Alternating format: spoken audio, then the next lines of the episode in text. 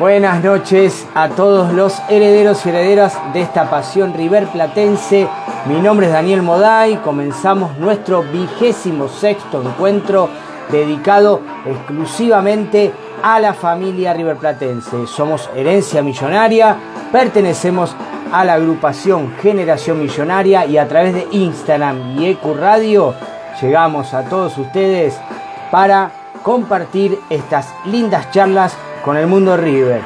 Esta noche estaremos charlando con Alejandro Montenegro, integrante del histórico equipo del 86, campeón del torneo local, de la Copa Libertadores, de la Interamericana.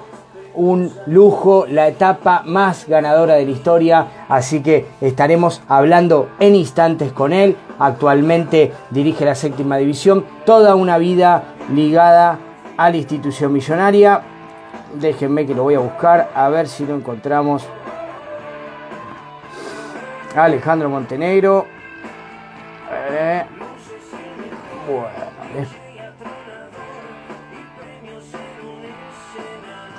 Ahí lo estoy buscando Alejandro, a ver si lo puedo encontrar. Mientras tanto estamos en la previa del partido de mañana con Paranaense Esperamos que el equipo del muñeco Gallardo tenga buen pie en tierras brasileras. A ver, Cucamonte. A ver si lo puedo encontrar. Eh, el equipo del muñeco Gallardo estuvo viajando en horas de la tarde. En horas de la tarde viajó a Curitiba para el partido de mañana en tierras brasileras. A ver si lo encuentro, Alejandro, no lo, puedo, no lo estaría pudiendo encontrar. Tiene un nombre artístico, Cuca Montenegro. Bueno, estamos buscándolo. A ver si lo podemos buscar. Mientras tanto, vamos a poner... Mm, a ver si lo puedo ubicar, Alejandro. Bueno, estamos buscándolo mientras esperamos que Alejandro se conecte. Bueno, les estaba contando, eh, aparecieron algunos casos de, COVID en el equipo eh, de Curitiba, así que mañana va a estar eh, diezmado, va a estar medio... tiene algunos jugadores que están fuera, fuera de competencia, obviamente que no van a poder ser de la partida, se va a tener que arreglar con lo que tiene, a ver si lo puedo encontrar. Alejandro Montenegro, no me aparece en la lista de los conectados, así que mientras esperamos que se conecte, eh, les estaba contando que eh, el equipo de Gallardo va a jugar mañana el partido de ida por la Copa Libertadores. Eh, ataja el tercer arquero, me está, me está comentando Marcelo. la verdad que esto debe haber afectado de sobremanera, ¿no? El, el desarrollo del partido. El goleador, que es Nicao, creo que se llama, tampoco estará presente. Así que voy a volver a buscarlo. Por ahí está un poquito demorado. No lo tenemos todavía con nosotros, Alejandro. Así que vamos a seguir buscándolo. Cuca Montenegro. Cuca Monte es el, el, el Instagram de él. A ver si lo tenemos por acá. No estaría encontrándolo. Bueno, demoramos un poquito la el comienzo del programa, pero esto suele pasar cuando dependemos de la tecnología, así que les voy a pedir un segundito a ver si lo podemos volver a encontrar. Se ve que tuvo algunos problemitas que no, no lo tenemos con nosotros. Eh, bueno, les estaba contando las novedades. Hoy el muñeco Gallardo habló en conferencia de prensa, eh, se refirió a los futuros compromisos de River.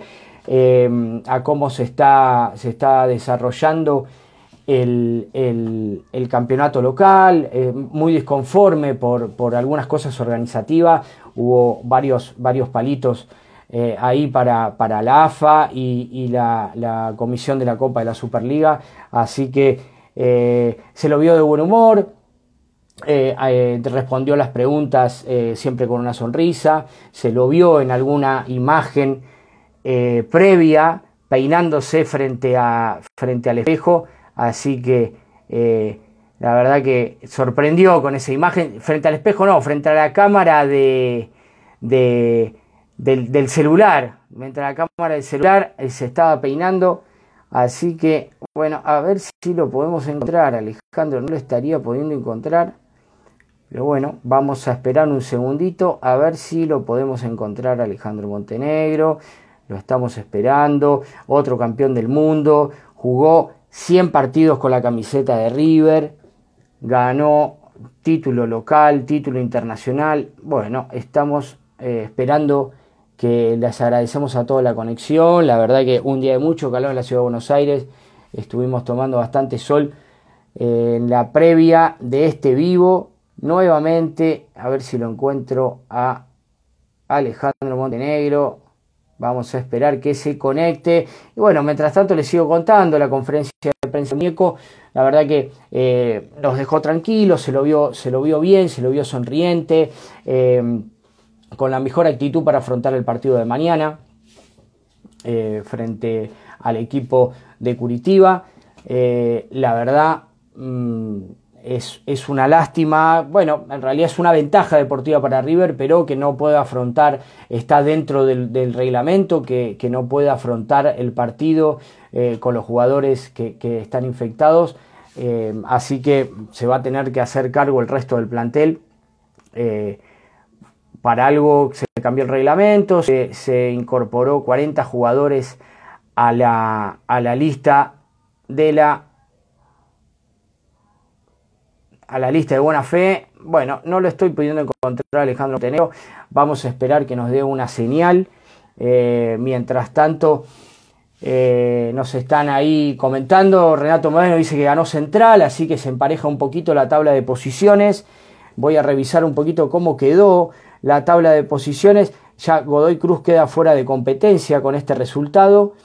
Eh, mañana eh, eh, veremos si Gallardo mantiene el esquema que, está jugando en los, últimos, en los últimos compromisos o por ahí tiene alguna variante. Hay que ver, tengo entendido que los laterales del equipo de Curitiba no, no, pueden jugar, así que hay que ver si respetan ellos también como vienen jugando los últimos partidos. Calculo que Gallardo estará al tanto del sistema que utilizan y de los posibles eh, reemplazantes que pueda llegar a tener. Así que eh, veremos, veremos, veremos cuál era el plan y veremos si varía esquema yo creo que nombres no, pero por ahí hace alguna modificación, pone un 4-3-3 como viene jugando los partidos de la Copa Libertadores, o por ahí eh, eh, hace, hace alguna modificación en la mitad de la cancha. El otro día jugó con Nacho Fernández un poquito más adelantado en la posición de enganches, dos delanteros. Así que estamos esperando la conexión. no me estaría, no me estaría bueno, vamos a ver si lo podemos encontrar.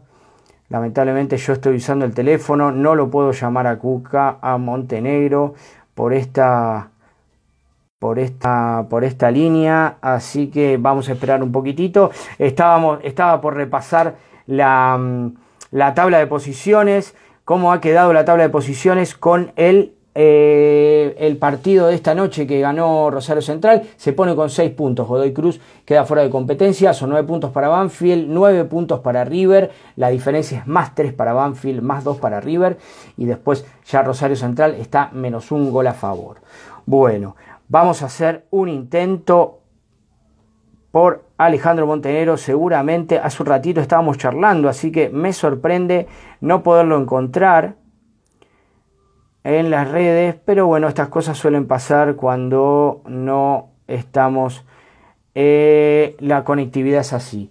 Eh, tenemos, me están preguntando por los próximos partidos. Bueno, el próximo partido eh, va a ser el sábado, el sábado 28 a las 21.30.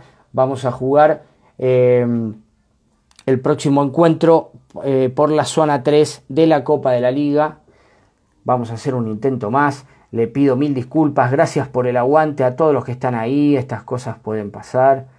Estamos en una etapa, seguramente nuestro amigo Alejandro Montenegro tuvo algún inconveniente, por eso estamos retrasando un poquito el vivo de esta noche.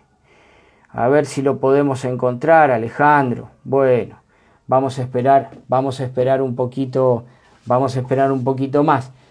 Vamos a esperar un poquito más. Estamos ahí nos están saludando. Ahí ahí lo veo a Cuca que se está conectando, así que lo vamos a llamar.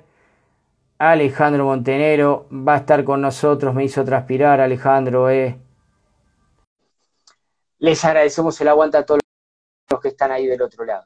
Vamos a esperar la conexión de Alejandro Montenegro. Alejandro, ¿cómo te va? Buenas noches. ¿Qué tal? Buenas noches. ¿Cómo andan ustedes? Perdón por la demora, pero bueno, en un momento el teléfono se tiene que actualizar y fue el peor momento este. Así que le pido mil disculpas a todos.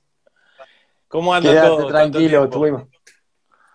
Bien, bien, acá andamos, Alejandro. Mientras esperábamos la conexión, estábamos contando un poquito de la conferencia de prensa de hoy de Gallardo, el próximo compromiso, los casos de COVID de, los jugadores brasileros, así que estuvimos pasando un poquito de información. Me hiciste transpirar, hoy tomé mucho sol, así que estoy, eh, estoy a baño de crema. Eh, tranquilo, tranquilo. Alejandro, contame, el otro día hablamos con Hernán Díaz, eh, nos contaba que ellos con el equipo del 96 siguen muy unidos. Reciente presentamos como un campeón del mundo. ¿Siguen teniendo contacto entre ustedes? Mira, sí, eh, la pandemia nos trajo, primero y principal, nos juntamos el año pasado en una cena muy linda en un, en un lugar este, en Costanera. Y la verdad que fue una alegría inmensa encontrarnos con muchos compañeros que hacía mucho tiempo que no veíamos o que no nos veíamos. Y bueno, y gracias a Dios pudimos establecer otra vez una, una linda reunión y después, bueno, Antonio, por intermedio de Antonio Alzamendi, se armó un grupo que se llama Únicos Campeones del Mundo. este, y, bueno, nada, estamos todos en el grupo, la verdad que no falta nadie y la verdad que todos los días eh, nos levantamos a la mañana temprano, nos saludamos entre todos y la verdad que pasamos un lindo momento a pesar de que no nos volvimos a ver, pero seguramente cuando esto todo cambie vamos a tener una nueva reunión y tenemos muchas, muchas invitaciones por muchas filiales que nos han invitado como para, para juntarnos de vuelta. Este, y la verdad que para mí es un placer volver a ver a, muchos compañeros que, que, la verdad que, que, me unieron a una, a una, a una amistad, ¿eh? a una amistad muy, muy importante, no solamente dentro de la cancha, sino fuera. Tal cual. Eh, este tema de la conectividad eh, vino bien para, para, este, tipo, este tipo de relaciones. Eh, Ale, te hago la pregunta, ¿cuándo, ¿cuándo te probaste en River? ¿Cuándo fue tu primer contacto con el club millonario? Y mi primer contacto fue muy fortuito, ¿viste? Porque yo hice inferiores en las divisiones inferiores de Ferro. Yo, yo toda, la, toda la carrera prácticamente de inferiores la jugué en Ferro eh, hasta el primer año de cuarta, ¿viste? Y yo siempre lo cuento porque, bueno, eh, lo que siempre me ha ocurrido a mí, a veces eh, le ocurren a jugadores muy, muy pocos, porque van de grande a probarse. Y yo no quedé libre en ferro, pero yo pegué una especie de portazo el primer año de cuarta porque habían subido a todos mis compañeros a reserva y yo siendo uno de los jugadores más viejos casi de la categoría, no, no, no me subían a mí a, reserva y me daban a entender como que no, iban, no, no, me iban a tener en cuenta, ¿viste? Tenía un año más de divisiones inferiores y la verdad que resolví irme, ¿viste? Resolví irme sin el pase, me fui sin el pase porque me fui enojado, me fui sin el pase. Y ahí el primer contacto lo tengo mi cuñado me lleva a ver a River, me acuerdo, un miércoles a la noche. Eh, lo tengo viendo a River en primera división, a, la altura del año 80 casi, 80, 81 casi. Y, mm, y bueno, y cuando viste tiene, a veces uno se cruza con la gente que se tiene que cruzar en la vida, porque yo siempre digo que a veces las cosas no suceden solas y tuve la suerte de cuando uno va a la cancha y, termina el entretiempo y va a comer un pati, una gaseosa, que esto que el otro, bueno, me crucé con Martín Pando. Esa fue mi, mi, mi, primera llegada al club. Y bueno, Martín me conocía a mí de haber jugado en inferiores y me preguntó si tenía ganas de venir a hacer una prueba al club. Y bueno, le dije, bueno, yo, yo ya, ya tenía un hijo, yo ya eh, fui precoz en eh, ser papá, ¿viste? Fui, tenía edad de quinta de ferro y tenía mi primer hijo, tuve mi primer hijo. Y tenía que resolver si seguía con esta posibilidad de jugar en primera o seguir ya laburando, ¿viste? Entonces, bueno, mi cuñado confió en mí y bueno, hicimos y vinimos a hacer una prueba como cualquier otra, ¿eh? Como cualquier otra. Claro. Y bueno, y ahí me probó Martín con la categoría 64, que en esa categoría el medio campo de la categoría era Gorosito a la libra de Vicente, así que imagínate imagínate en qué, categoría me probé. Qué nenes. Qué nenes, así que Sí te iba a decir, sin, sin haber estado desde chico, em, este sentido de pertenencia que tenés vos por la, por la banda roja se, siente, y es raro, ¿no? Haber llegado con edad de, eh, edad de cuarta, haber logrado las cosas que, que, vos conseguiste, pero después haber, seguir estado ligado a la historia del club. Ahora, mientras te presentaba, decía que estabas como formador de la séptima división, como entrenador, has estado captando juveniles, ese sentido de pertenencia que, te, te, generó River eh, al, no haber llegado de chiquito es llamativo. Sí, es llamativo, pero también eh, data un poco de la personalidad. Yo siempre digo que yo soy en la vida como jugué, ¿viste? En la vida soy, soy igual, soy de la misma forma, ¿viste? De nunca bajar los brazos, de seguir para adelante, de un tipo que se le presentan un montón de obstáculos en la vida y se me siguen presentando y los enfrento y, en ese sentido no, no, si hay algo que no tengo es vergüenza, no tengo miedo y a, mí me pasó me pasaron todo ese tipo de cosas, entonces no no sentía la adversidad como una cosa la agarraba como algo propio y le metía para adelante, ¿viste? Entonces, a veces esto, esto, esto lo que me pasó a mí, yo se lo trato de transmitir a veces a los jugadores, ¿viste? que no es fácil jugar en la primera de River, pero que eh, la sensación que uno tiene es que este, se le van a presentar situaciones adversas y que uno tiene que estar preparado para esto. River, River te da una, una, chance y una oportunidad muy importante de ser vista por el mundo, prácticamente por el mundo, y que uno no sabe si, si realmente está preparado, pero los desafíos son muy lindos. A mí en la vida me gusta tomar, me, gustaba siempre tomar esos desafíos, así que este, lo tomé como tal y gracias a Dios las cosas me salieron muy bien, ¿no? Y dentro de esos desafíos que vos hablás, en algún momento de tu comienzo de la carrera tuviste que tomar la decisión de, alejarte de River por un tiempito, de ir a, Chacarita a préstamo, ¿no? Para eh, fobiarte, fobiarte un poco, para ver si, si completabas eh, el, proceso de formación como para tener tu oportunidad definitiva en el club y así fue.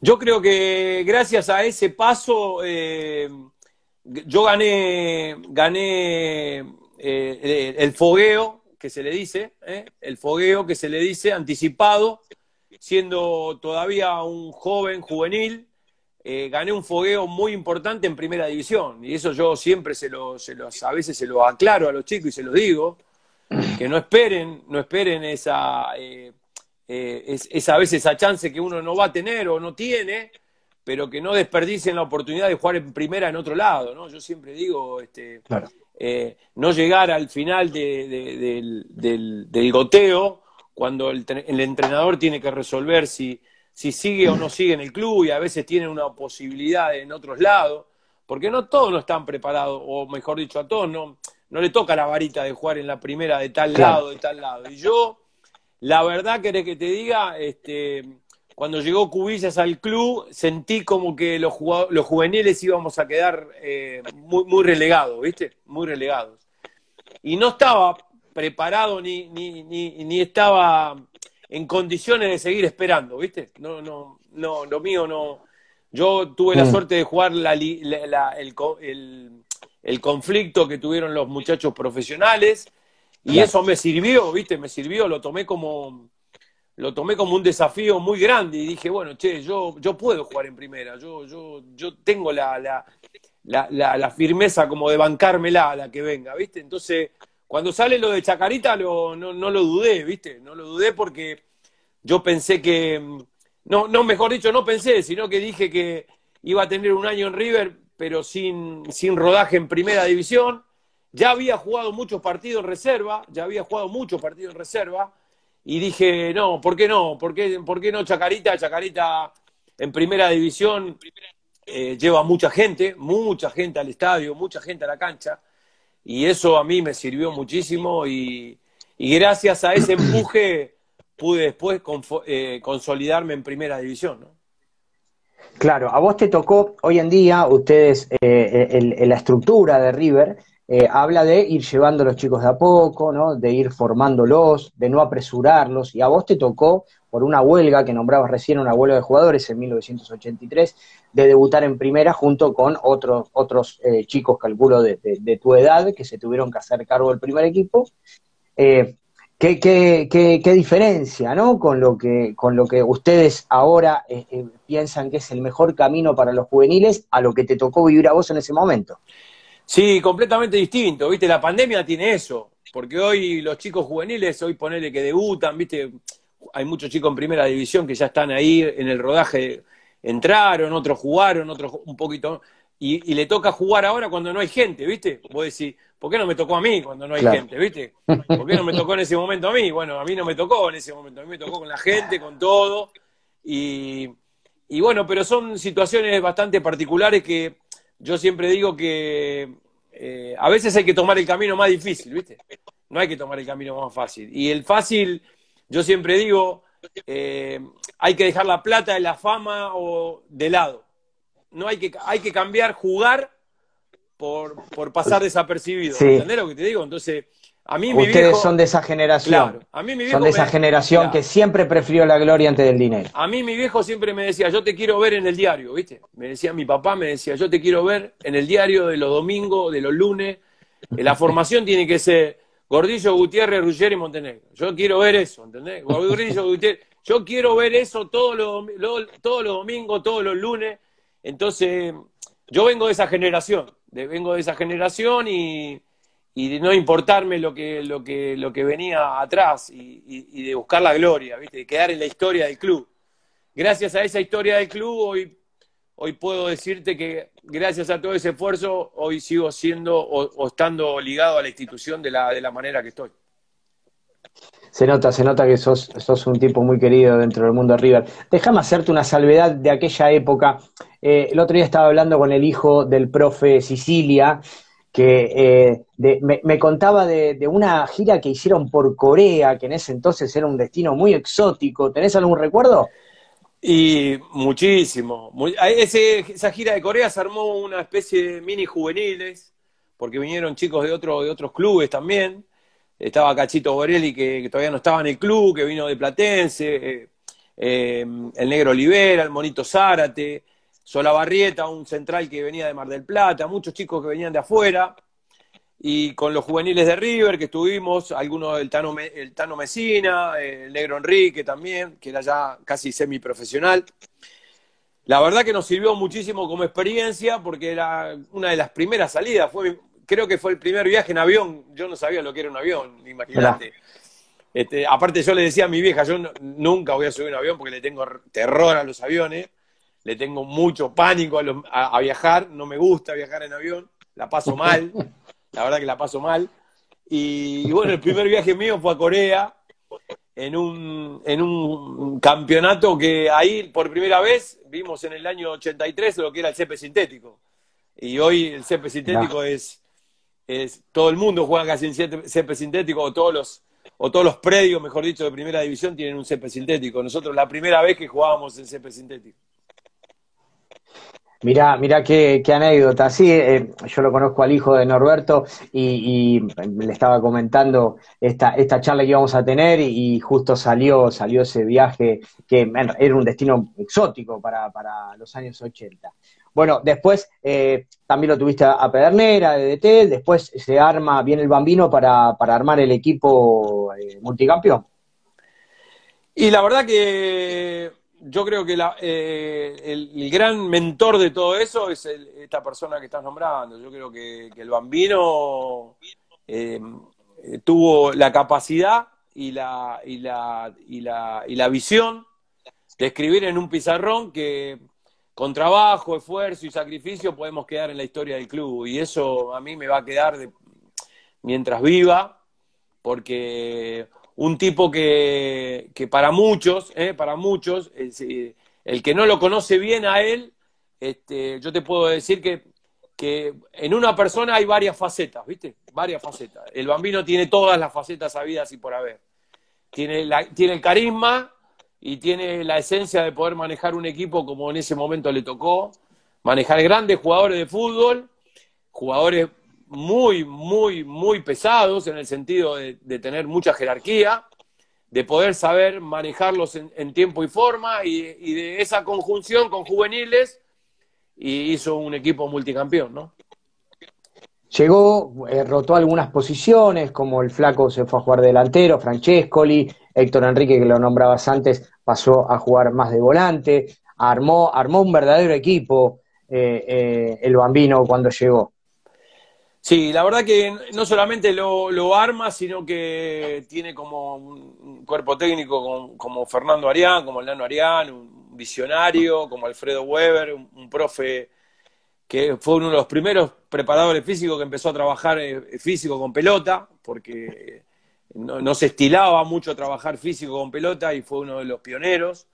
Y después, bueno, tenemos que hablar de la comisión directiva también, de Hugo Santilli y, de toda la gente que, apoyó todo ese trabajo junto con el cuerpo médico, con mucha gente. La verdad que yo siempre digo que River, eh, viste que a veces entran estas tesituras de, de, poner a ver quién fue el mejor, quién es el mejor, o qué equipo, qué yo creo que la historia del club, eh, eh, mejor dicho, el, club está por delante de todos los nombres, ¿viste? Nosotros somos una especie de, escritura, así, de, herencia, de escritura, que escribimos algo parte de la historia y que entre todos, entre todos hacemos el club más grande, ¿viste? Lo hacemos cada vez más grande. Nosotros somos socios del silencio, ¿viste? Somos socios de algo que que no nos damos cuenta, Tal cual. que no nos damos cuenta, porque no nos damos cuenta, porque, eh, mejor dicho, yo me doy cuenta porque ya estoy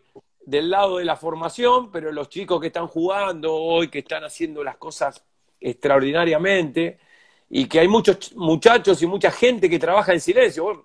Bueno, yo no te lo voy a nombrar porque me cansaría de nombrarte gente que, que trabaja en silencio en el club, trabaja en silencio en el club, que no es que no es que no no es, reconocida. Yo sé que yo los conozco y son muy reconocidos y que el museo va a quedar chico, imagínate. Hoy tiene dos plantas el museo y como sigamos así, ojalá.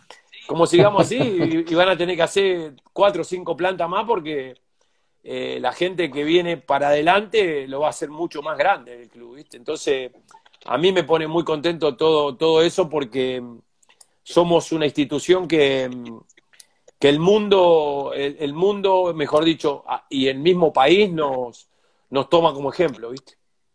Claro, ustedes, y ustedes marcaron y ustedes hicieron en esa época que el mundo hable de River, tienen un lugar muy importante en, eh, el museo de la institución, eh, como, como el gol que le hiciste a Boca. Contame la semana previa de ese partido.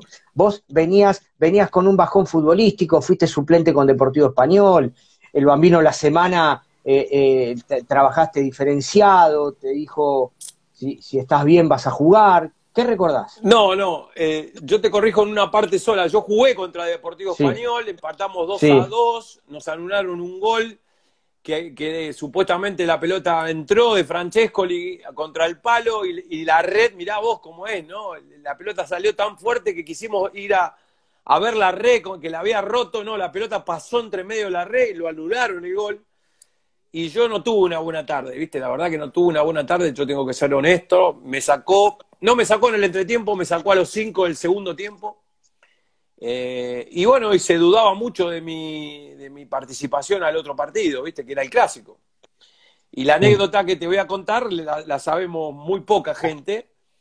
Nosotros nos juntábamos los martes en el banco de suplente, ahí se hacía una mini reunión y de ahí se hablaba un poquitito del partido y de ahí se salía a correr a Palermo, ¿viste? Ahí se abría la puerta y todo el mundo a correr a Palermo. Y cuando llegamos al banco de suplente, me pasa por adelante mío el tolo gallego y me dice, el tolo, un tipo muy experimentado, era prácticamente era un entrenador dentro del campo de juego, ¿viste? Y me pasa por al lado y me dice, anda a hablarle porque te limpia. Me dice, ¿viste? Anda a hablarle porque te limpia. Entonces se van todos corriendo y yo me quedo con el bambino y le digo, Bambi, ¿qué pasó? El fin... Me sacaste, que te me dice, mira, ¿querés que te diga la verdad? No te vi bien, la verdad que no te veo bien, no te vi bien. Y bueno, depende cómo te vean la semana, vamos a ver si salí jugando o no, me dice. Bueno, me dio esa esperanza y cuando a un tipo como yo, vos le decís lo que va a pasar o lo que va a ocurrir, vos imaginate como yo entrené esa semana, te podés imaginar. Es decir, todos, todos se iban, todos se iban y yo me quedaba. Los ejercicios lo hacía eh, como si me estaba jugando una final y, imagínate cuando jugué el, y cuando jugué el, partido de, la semana, que, es el entrenamiento entre nosotros, te podés imaginar, lo jugué con el cuchillo entre los dientes, como que lo quería, me lo quería comer crudo, me los quería comer. Entonces, él vio que, yo tenía ganas de participar y, de no hacerle y, no quedarme en esa en ese mal momento que había tenido ese fin de semana. Y bueno la frutilla de la torta termina siendo que que tengo la, gran, la gran chance de meter ese gol. Y la anécdota termina que, pasé a ser este, eh, un, jugador que muy pocas notas hacía, realmente en el periodismo muy pocas hacía, entonces todo el periodismo estaba conmigo y yo no me olvido más que él se quedó esperándome en la salida del, del vestuario y de la misma forma como sale la primera hora que se mete por detrás del, sí, sí, por abajo de la media Por abajo de la, la perdón. Por la Sibori, y él me estaba esperando ahí en la puerta, ¿viste? Y me estaba esperando en la mm. puerta y cuando yo voy corriendo, él me, abre los brazos y me dice, te dije. Y le digo, ¿qué me dijiste si me querías limpiar? Le digo, me querías sacar, le digo. La verdad que el bambino en ese sentido, en ese sentido, un personaje muy, muy importante en mi carrera y en la, y en la historia del club también, ¿no?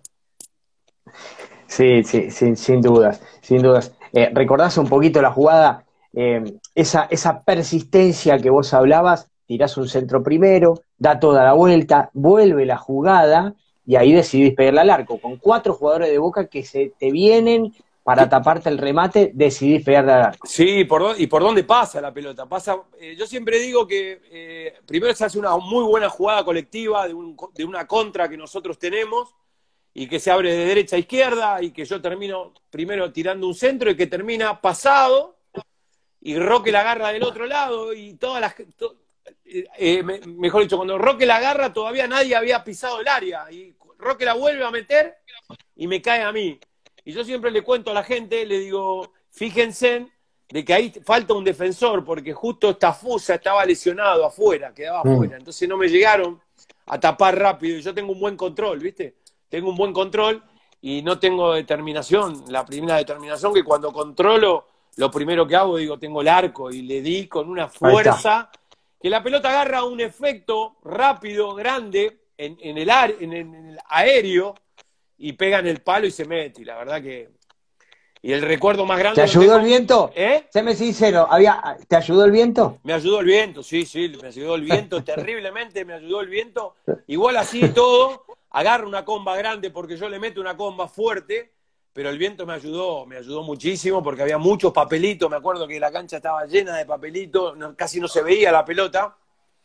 Y después, después fui a gritar para la San Martín porque estaba mi mamá, mi vieja, mi viejo, mi familia y, la verdad que... Hablabas, hablabas del deseo de tu padre de, la tapa de, verte en el diario, ¿no? Y en ese entonces el gráfico era una eminencia, ¿no? Del, del periodismo eh, gráfico, eh, esa etapa es histórica. Esa etapa fue histórica. Se vendieron 120 mil ejemplares ese día. Así que imagínate. Y, eh, son, momentos son momentos únicos y, irrepetibles, por lo, menos para mí irrepetibles, porque hoy a la distancia, como siempre digo, a la distancia, mucha gente llevaba a sus hijos y hoy esos hijos eh, me, paran eh, o en la calle o me cuentan y me cuentan que fue el primer clásico que fueron a ver con su papá y que hoy, hoy, hoy su papá no lo tienen o, lo tienen y ya está grande y, me cuentan de esas historias de, haber eh, vivido ese primer clásico y de esa magnitud, de haber terminado de esa forma y a mí me, me, retrotrae. Yo siempre digo, viste que a veces cuando uno ve una foto colgada en una pared, lo primero que piensa fue en el momento que se sacó la foto, ¿viste? En el momento, la fecha y todo. Y bueno, a mí mi foto es en la historia del club, me recuerda todo eso, me recuerda a mis viejos, a mi, a mi, a mi, a mi forma de, entrenar, de laburar, de trabajar y de, y de que, bueno, y de que gracias a ese gol este, yo pude realizar un sueño que siempre le cuento a, la gente. Yo, gracias a ese gol, pude regalarle a mis viejos este, la casa que, no pudieron tener nunca cuando yo era chico, ¿no? Muy emocionante lo que estás contando. Aparte de salir en la revista de gráficos, marcaste una tendencia de la moda. El pelo largo, la muñequera. La verdad que. Sí, eh, sí. Contame, ¿tuviste algún, algún modelo que te llevó a ese look o lo usabas solamente la muñequera por una cuestión de... No, yo eh, siempre, si hay algo que me, ha crecido en la vida y hoy me siguen cargando los muchachos, me siguen jodiendo, si yo me dejara el pelo largo de vuelta, tendría el mismo pelo largo que cuando tenía 21 o 22 años. Tengo que cortar dos o tres veces o cuatro veces al año el pelo, me crece muchísimo el pelo no tengo canas prácticamente, todo el mundo me dice, che, escuchame, te, estás dando, ¿no? Me dice, ¿cómo te teñí? Me dice, ¿viste? Y, yo le digo que no, le digo, la verdad que no, no, y bueno, pero no, siempre fui de tener el pelo largo, me gustó, me gustaba tener el pelo largo, y la muñequera era una forma de tener eh, alcohol, alcohol en el, en, el, en el antebrazo, ¿viste? Entonces yo me, ah, ponía mucho alcohol, entonces eso, eh, eh, eh, respiraba en, la, en las fosas nasales, entonces tenías más aire siempre. Pero la gente siempre vio que yo tenía esa muñequera y como si fuera una tendencia, ¿viste? Las tengo guardadas, tengo un montón de muñequeras guardadas, así que este, en la final del Ahí nos comenta, uno de los chicos nos comenta lo Guillermo Vilas. Sí, que, también utilizaba la muñequera, bueno, lógico, por el tenis. Eh, me hablabas de las cargadas, ¿se carga mucho entre el equipo de fútbol senior? Ahí Mario recién nos hacía un comentario que eras el único que se lavaba la camiseta. Contame, ¿cómo es eso? Sí, la, verdad que sí. Yo siempre fui, eh, no sé si la palabra decirlo coqueto o lo, que te puedas decir, yo siempre fui un tipo muy, muy y, y es hasta la vida de hoy. Yo soy muy ordenado en eso, ¿viste? Yo en mi casa la ropa me la acomodo yo, los botines siempre me los limpié yo. Eh, me gusta, la ropa deportiva siempre me gustó tratarla bien, porque es, siempre fue, eh, ¿cómo te puedo decir? Fue mi, mi, mi, sostén, mi, alimento, ¿viste? De tener las cosas eh, en su lugar, las vendas, las canilleras, los botines bien lustrados. Siempre fui un tipo muy, eh, eh, ilustrativo en ese sentido. Entonces, a mí me gustaba siempre. Y las camisetas, eh, fui un tipo que siempre me, me, me, me he costado constante, ¿no? De, lavarme yo la ropa, ¿no? Alejandro, hablábamos del partido de ida en cancha de River donde habías hecho el gol. El partido de vuelta fue el famoso partido donde River da la vuelta olímpica, eh, se rumoreó mucho durante la semana que había un pedido desde el presidente Alfonsín de que, de que ustedes no, no den esa vuelta por una cuestión de seguridad. ¿Qué recuerdos tenés de ese momento? Momento, una semana bastante atípica. Para, nosotros nos estábamos preparando para, el clásico, para lo que se venía, y, y, lo recibimos por intermedio de la, de la dirigencia un comunicado de que eh, se rumoreaba de que nosotros podíamos eh, dar la vuelta olímpica, habíamos charlado entre nosotros, pero nosotros teníamos nuestros familiares que iban también a la cancha, ¿viste? Era en la época de que se podía ir tanto de local y de visitante, entonces este, el plantel estaba medio dividido, ¿viste? En, el sentido de la, de la posición. Pero como siempre digo y le cuento a la gente, nosotros, el plantel es un plantel bastante, bastante duro, ¿viste? en las adversidades y en las, en las situaciones muy complicadas, el equipo se ponía una especie de overall, ¿viste? De overall y, le gustaban las situaciones difíciles. Entonces, bueno, la verdad que eh, pensábamos de que iba a estar todo normal, todo tranquilo, eh, no se habló más y cuando estamos llegando al, estadio, y bueno, eh, nos arrojaron tres o cuatro barras de hielo, nos rompieron el micro, rompieron los vidrios al entrar a la bombonera y te soy sincero, nos cambiamos con una calentura, con una calentura, no se hablaba en el vestuario, no, nadie hablaba, nadie, todo el mundo se cambiaba rápido, se quería cambiar rápido para entrar a la cancha, ¿viste? Y estábamos recontra recalientes, y bueno, y antes de entrar al túnel nos juntamos entre todos y dijimos, bueno, salimos y damos la vuelta. Ahora damos la vuelta y le vamos a dar la vuelta y levantemos los brazos y vamos para la, para la gente de River y así fue. Y la gente de River no entendía nada, porque no entendía nada lo que... Porque ellos no, ni, ni, ni, no, no, no, nadie, nadie, nadie esperaba. Ni el propio presidente, Hugo, que estaba en la Popular, me acuerdo que Hugo fue a la Popular. Y ¿La verdad que Hugo les dijo, les dijo el que da la vuelta no juega más? Sí, sí, sí, sí, sí, sí. Pero bueno, ya te vuelvo a repetir, como esa situación hemos vivido muchas, muchas situaciones bastante adversas y muy picantes y mm, un equipo de mucha personalidad, mucha personalidad, mucha personalidad y que podía perder, podía perder, pero que le iban a, ibas a tener que transpirar muchísimo para ganarnos y no nos dé un respiro porque íbamos a... Y los entrenamientos, ni si te cuento cosas de los entrenamientos, pero bueno, nada. Este, Contame, contame una cosa de los entrenamientos. En ese entonces no había tanta información como hay ahora. Eh, enfrentar a un equipo rumano.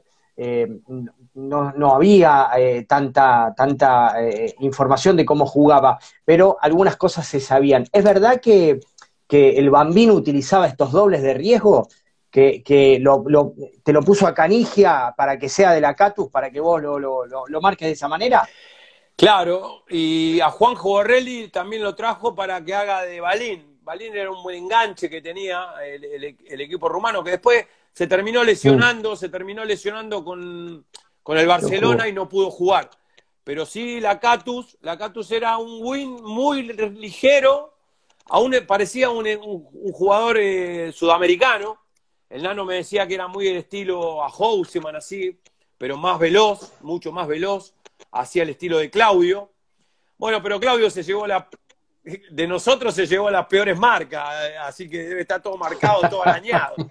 Así que un divino Claudio, un tipo extraordinario, pero con nosotros la pasó muy mal, así que.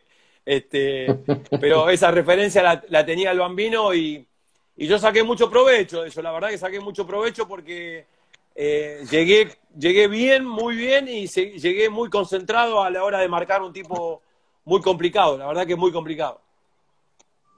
Es más, le, termino, le, termino, sacando un gol en el cierre del partido. En el cierre del partido, si ves, si ves el partido de vuelta, en el cierre del partido, en, en el último minuto, hay un centro frontal que yo me acuerdo que Oscar siempre me decía, vos cerrame, de cualquier manera vos cerrame, aunque sea que yo gano siempre de aire, pero vos cerrame porque alguna vez puedo llegar a perder y esa vez yo cerré justo y le quedaba la pelota casi en el pecho para patear al borde del área grande, al borde del área chica. Y yo saco, con una chilena para atrás, y después Antonio la termina reventando y termina el partido. Mirá, no tenía esa jugada. Eh, me imagino la emoción, más allá de, todos los años que pasaron y cada vez que pasa eh, se valora más eh, haber, haber ganado la primer Copa del Mundo y la única, teniendo ciclos muy exitosos como fueron el de Ramón, el de Gallardo, la verdad que debe ser un orgullo.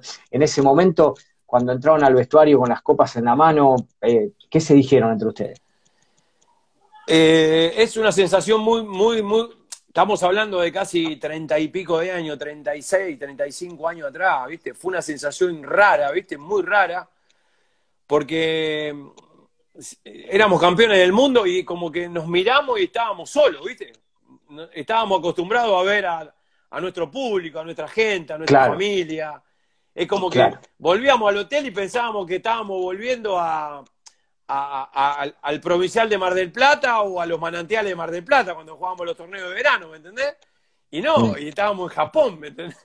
Es decir, ¿qué hacemos? Decíamos entre nosotros, nos mirábamos y, no podíamos creer lo que, lo que habíamos logrado. Después, eh, nada, nos juntábamos en una habitación. Yo, yo siempre digo, yo fui partícipe de, de, cuando el Beto Alonso tomó la determinación de decir no juego más. Le digo, eh, eh, yo viví cosas en el club que estaba, yo estaba en presencia, estaba en presencia del retiro que para, para mí, para mí, para mí, para mi modo de ver, yo para mi modo de ver, el, jugador más importante de la historia del club, para mí sin ninguna duda, estaba en presencia del tipo que, más trascendental para la historia futbolística de River. Sí, para mí sí, para mí yo no puedo, no puedo hablar de, de, otra, de otra gente que no vi, que no pude ver, que, que no, no, no, pude jugar y tampoco ver, pero sí puedo hablar de, lo que vi, de lo que vi, de lo que presencié, de lo que vi en los entrenamientos, porque yo siempre digo, eh, mucha gente lo ve en los partidos, no, yo lo vi en los entrenamientos, lo, vi en los entrenamientos, vi, vi cosas, yo vi cosas que no vi hacerle a nadie de una persona que, que le dio todo, a River le dio todo, y, yo creo que, es el jugador más emblemático de la historia del club. Muy bien, sí, así, así piensan varios hinchas de River, la gran mayoría de, los hinchas de River piensan lo mismo, más allá de la, no evaluamos por, por lo que se ganó, ¿no? sino la manera de jugar, la guapesa que tenía, aparte de la, de, la calidad individual. Eh, eh, mucho, sin entrar en comparaciones, se habló mucho en la, era Gallardo de la defensa de Mercado, eh, Funes Mori, Maidana, eh, eh Banchioni, Poncio, como bloque defensivo. Ustedes eran Montenegro, El Tano, Ruggeri, Gordillo, Gallego. Como bloque defensivo era eh, uno, uno lo ve de afuera, piensa en la característica de todo jugador y dice, es impasable, son indestructibles estos muchachos. Complicado, ¿eh? Una defensa complicada. Y, las pelotas paradas, ni te, ni te puedo ni te puedo contar lo que sucedía dentro del área. Como dice Oscar, ¿viste? Oscar dice, sin bar, dice Oscar, ¿viste? Sin bar. Sin bar. Sin, Sí. Bueno, porque vos pasabas cerca del tolo, te agarraba con esa uña que medía dos metros, olvídate, te agarraba el tano y, y o te agarraba Oscar, era lo mismo, ¿entendés? Entonces, ahí el que, el que más jugaba de todo era el tapón, ¿viste? El tapón era el, que el que más, eh, el tapón era el que iba y pasaba y, nosotros te aniquilábamos, ¿viste? Nosotros después te aniquilábamos. Al que venía lo aniquilábamos, ¿viste? El tolo, en ese sentido. El, el tolo lo dejaba tambaleando y, y, usted. y chao, listo. ya, ya, ya, venía, ya venía aniquilado, pero yo siempre digo que River, eh, por su característica y por su esencia futbolística, eh, ha tenido defensas muy importantes, de, mucha jerarquía, de mucha trascendencia.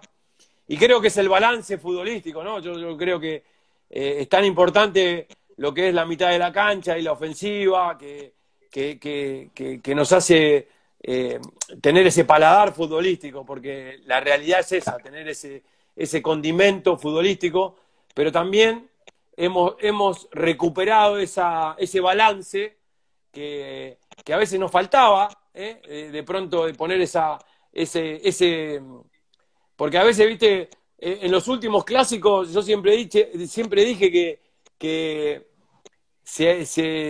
los clásicos se quejaban la gente porque River a veces jugaba muy bien y, y, lo terminaba perdiendo o lo terminaba empatando, que esto que el otro.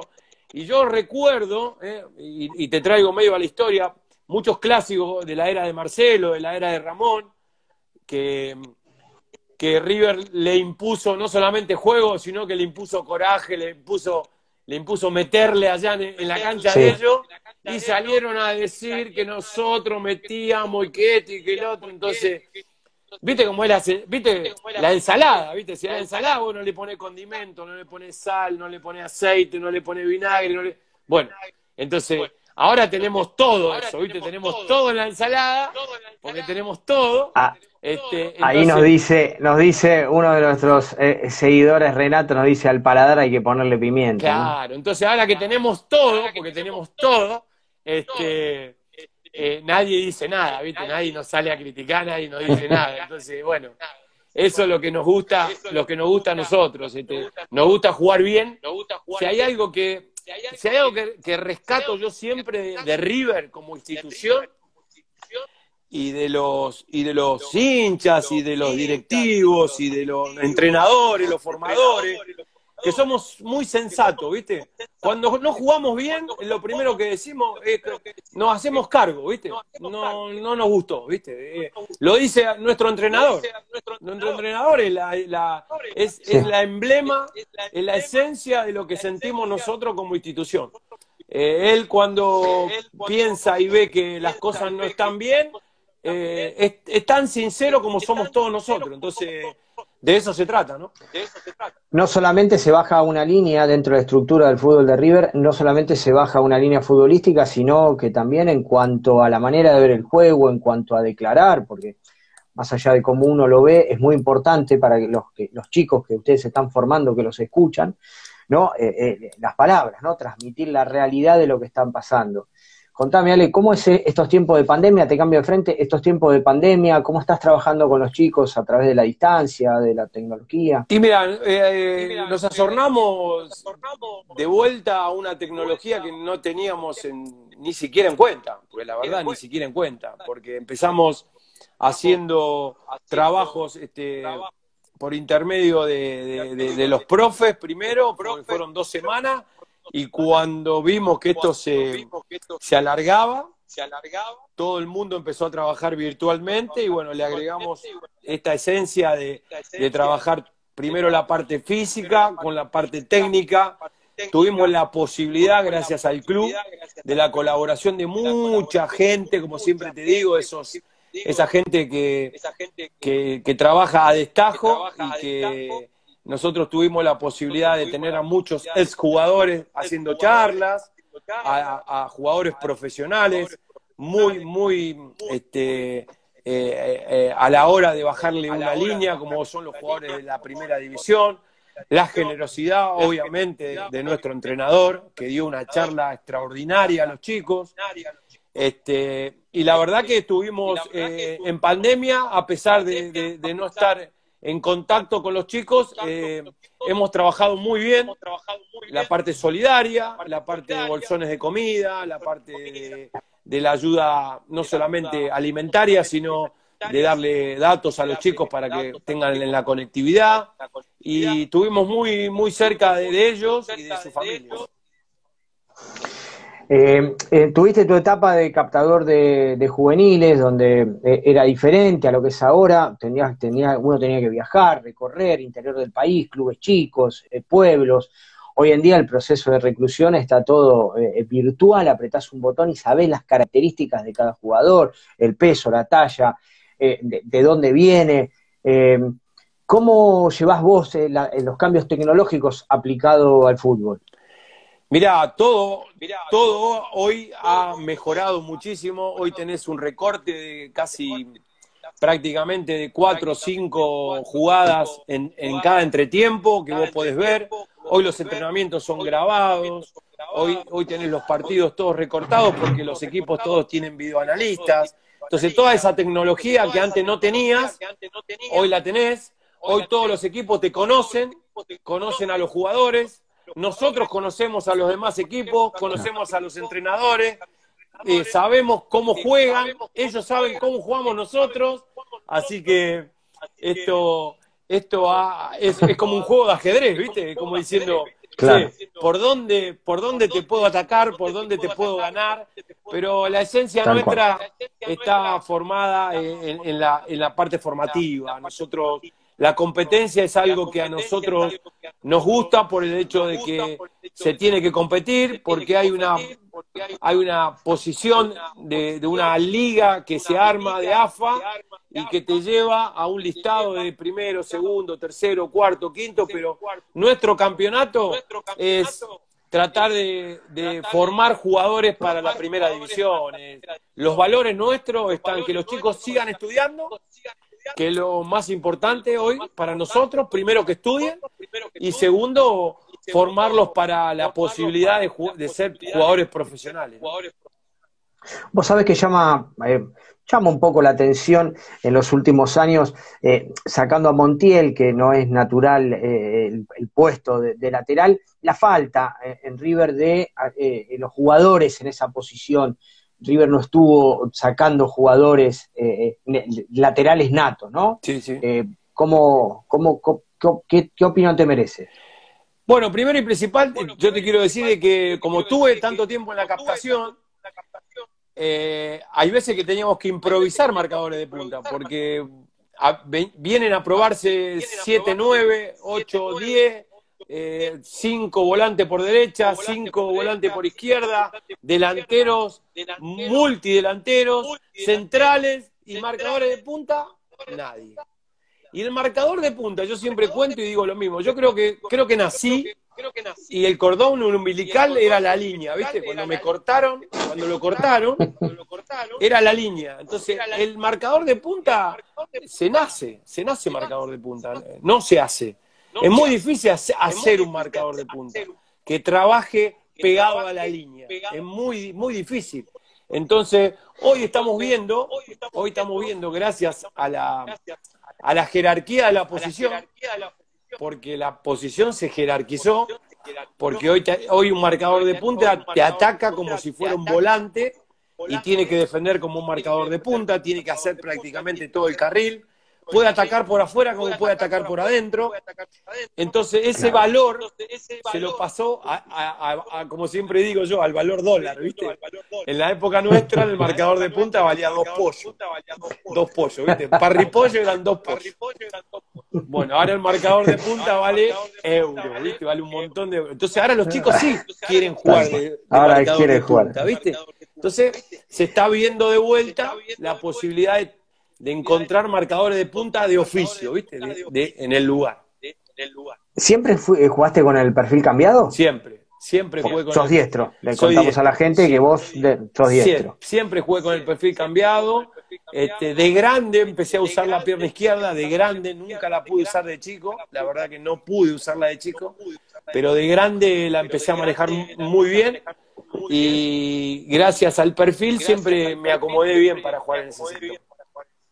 ¿Cómo lo ves a Casco, que está sufriendo ahora tanto tiempo jugando con el perfil cambiado? Ahora le está tocando por ahí reemplazar a Montiel en estas fechas FIFA que se sigue jugando en Argentina.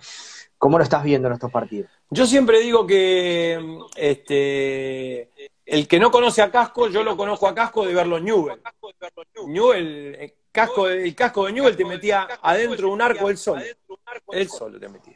Él pasaba el ataque 70 millones de veces y cuando tuvo esos bajones futbolísticos, que después empezó Sarache a jugar, viste, que le costaba, yo decía, este chico, este chico algo le debe estar pasando, algo seguramente cuando se ponga bien físicamente, bueno, después vimos realmente lo que es Casco hoy, que es un jugador de selección, y que no, no, te, no, te, no termina de saber si es diestro o es zurdo, ¿viste? Si esa, porque el tipo juega por izquierda y aparece adentro como nada, yo veo el gol que hace, que hace Juli Fernández en un, en un control que le hacen de lado a lado a él, hace un control pegado a la línea eh, extraordinario y hoy le toca estar del otro lado. y yo vuelvo a repetir de que eh, lo va a hacer sin ningún problema, lo que pasa es que se tiene que volver a adaptar otra vez a una función que hace mucho que no, no viene haciendo. Es como una especie de mallada que, que ya no está más, ¿viste? Mallada pasaba a ser en River el bombero, el bombero que necesitaba Marcelo, ¿viste? Entonces, eh, yo creo que Casquito en ese sentido, para mí es jugador de selección, ¿eh? ni que hablar, jugador de selección. Sin dudas. Sin dudas. Sin dudas. ¿Lo tuviste a Luciano Vera?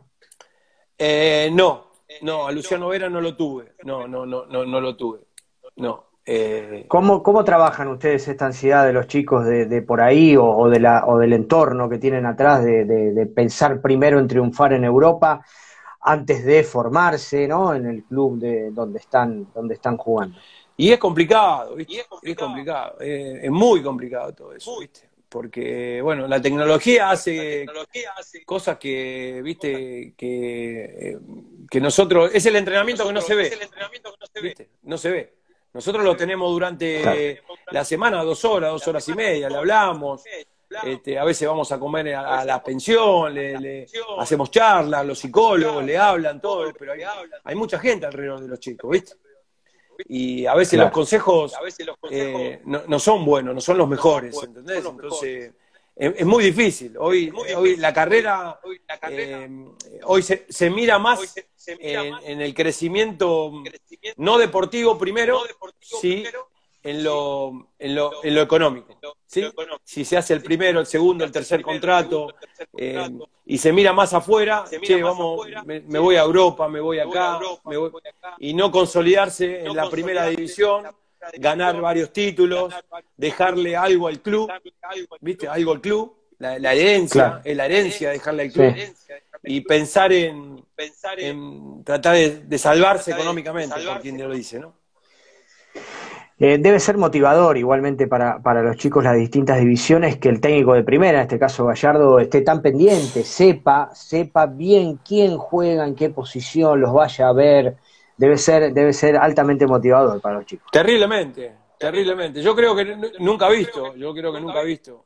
Lo que yo veo, lo que hace años que veo en el club, nunca he visto. Nunca he visto de los años que estoy en el club y de haber visto en otros predios He visto entrenadores, pero en las categorías grandes ir a ver, ¿viste? Pero en los mangrullos, en los mangrullos verlo a Marcelo ver infantiles o ver eh, novena división, eh, no lo he visto en ningún club. Yo no lo he visto en ningún club. Por eso te digo que nosotros eh, tenemos la, la, la, posibilidad, como siempre digo, de estar adelantado a un montón de situaciones con el entrenador que tenemos, porque este, eh, él sabe perfectamente nombre y apellido de todos los jugadores que, que se están trabajando en divisiones inferiores. Entonces, eso eh, hace de que esté involucrado en el proyecto general.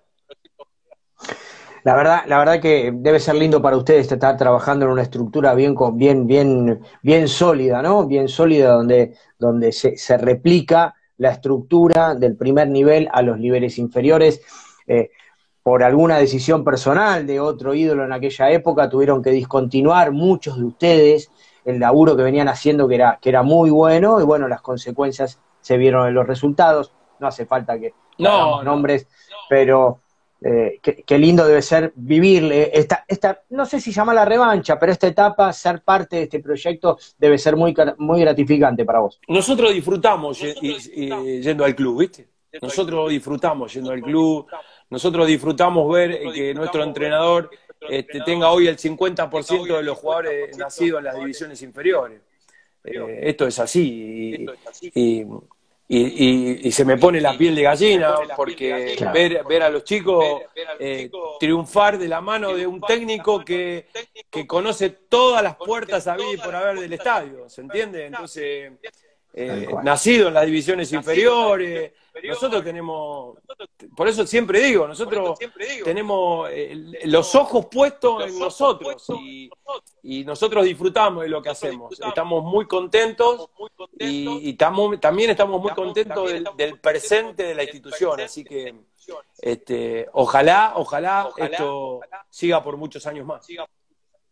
Muchas felicitaciones Alejandro, de parte mía y de parte de todo el mundo River, muchos comentarios nos estuvieron haciendo ahora en el vivo, nos dejaron en, las distintas promociones que fuimos haciendo, así que eh, eh, muchas felicitaciones. Me hablabas de Gallardo, eh, nos contaba Hernán Díaz hace poco que ellos le habían puesto, ¿qué, eran los, bufones del vestuario que ponían apodo a los más chicos de, de esa camada del 86? ¿Quiénes eran?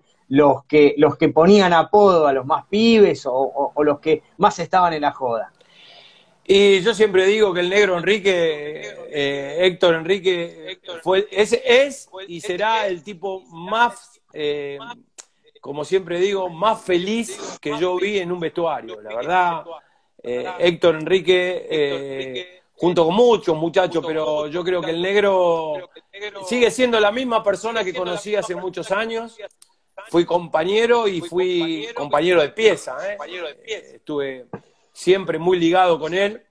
Eh, un tipo muy alegre, muy contento, muy, eh, muy, ¿cómo te puedo decir? Siempre muy cordial a la hora de joder y de, estar en la, en, la, esencia del plantel. Y la verdad que siempre se necesita un tipo de esa, de esa característica. Por supuesto. Eh, la invitación está hecha, esperemos tenerlo pronto charlando con nosotros. Bueno, Ale, no te quiero robar más tiempo, te hago la última preguntita. Eh, obviamente salvando las diferencias, ¿qué fue lo que disfrutaste más desde el goce? Eh, ¿La Intercontinental o la Vuelta en la Boca? No, no, sin ninguna duda, sin ninguna duda. Es decir, hay momentos en la vida de un jugador de fútbol que van a ser únicos y repetibles. Vos sabés que no sé si se van a volver a, suceder, pero dar la vuelta en la cancha de Boca, eh, muchachos, no. Eh, eh, yo creo que River va a volver a ser campeón del mundo. No me quepa ninguna duda que va a volver a ser campeón del mundo. Pero dar la vuelta en la cancha de Boca, muchachos, eh, es para, viste, cuando vos decís, tengo el mejor palco y la mejor ubicación, viste. ¿Quién canta hoy acá? ¿Quién toca? ¿Viste? Tocan los Rolling, bueno, tengo lo tengo a Mick Jagger acá, bueno. Yo tuve la posibilidad de hacer eso en el, rival de siempre y la verdad que fue algo eh, inolvidable. No esperaba menos tu respuesta, Alejandro, la verdad, no esperaba menos. Bueno, te agradezco mucho. Eh, la verdad que excelente charla. Nos, trajiste los recuerdos encima desde, desde, la primera persona. Así que nada más que felicitarte, que continúen con este laburo en inferiores, que la verdad que, que está excelente, muy valorado por todo el mundo del fútbol. Así que un abrazo fuerte y echaremos manos en el futuro. Dale, dale, no, el agradecido soy yo, déjame saludar a, bueno, mucha gente, eh, bueno, Mario, Mario Argenta, lo conozco de hace muchos, pero muchos años, no te voy a decir cuántos, pero lo conozco de hace muchos años, un tipo que siempre eh, estuvo no solamente ligado al club, sino que son esa gente, como siempre te digo, socios del silencio, eh, los socios del silencio que están dentro del club, que juegan de un bajo muy perfil muy bajo, pero que hacen muchas cosas por el club. De esos hay un montón por el club, hay un montón. Y mi corazón y mi sentimiento para todos ellos. Y te agradezco muchísimo porque por el reconocimiento de charlar un rato con ustedes, nada más. Yo soy muy feliz de estar en el lugar de donde estoy y voy a estar hasta que el tiempo el tiempo lo diga. Así que muchísimas, muchísimas gracias. Gracias a vos, Alejandro, gracias a Mario, a Martín, que nos dieron la posibilidad de estar, de estar charlando con vos. Un placer para mí, que estoy haciendo mis primeras armas en el periodismo. Eh, fue, fue un orgullo, la verdad. Eh, un campeón del mundo, una persona que dio la vuelta en la bombonera, lo que sueña todo hincha. La verdad, gracias por tu predisposición, por tu buena onda y por todas las cosas lindas que nos contaste. Dale, muchas gracias y como siempre digo, a cuidarse y siempre a su disposición. Un abrazo. Gracias Alejandro. Abrazo fuerte. Nos vemos. Bueno, muy bien, estuvimos hablando con Alejandro Montenegro, el número 3 del River del 86, multicampeón, la verdad, un placer se hizo rogar, tuvimos que esperar lo que se conecte, pero valió la pena, una, una muy rica charla. Eh, gracias, gracias. No tengo más palabras de agradecimiento para todos los que están ahí, para todos los que esperaron que arranquemos con la entrevista. Eh, un poquito de información para ir matizando la espera. Eh, sin más que decirles que no se olviden que esta pasión es un grito de corazón. Gracias y buenas noches.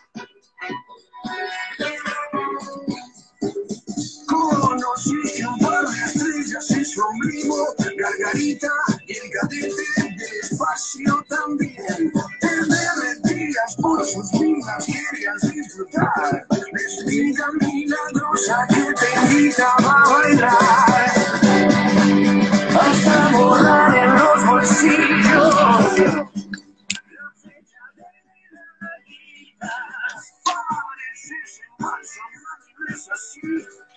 recién de parado, el claro chino, no sé qué manía es mujer por qué me sigues? Tú andas y mudo, nadie por no saber.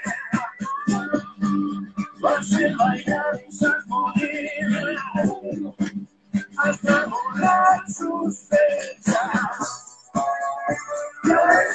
qué.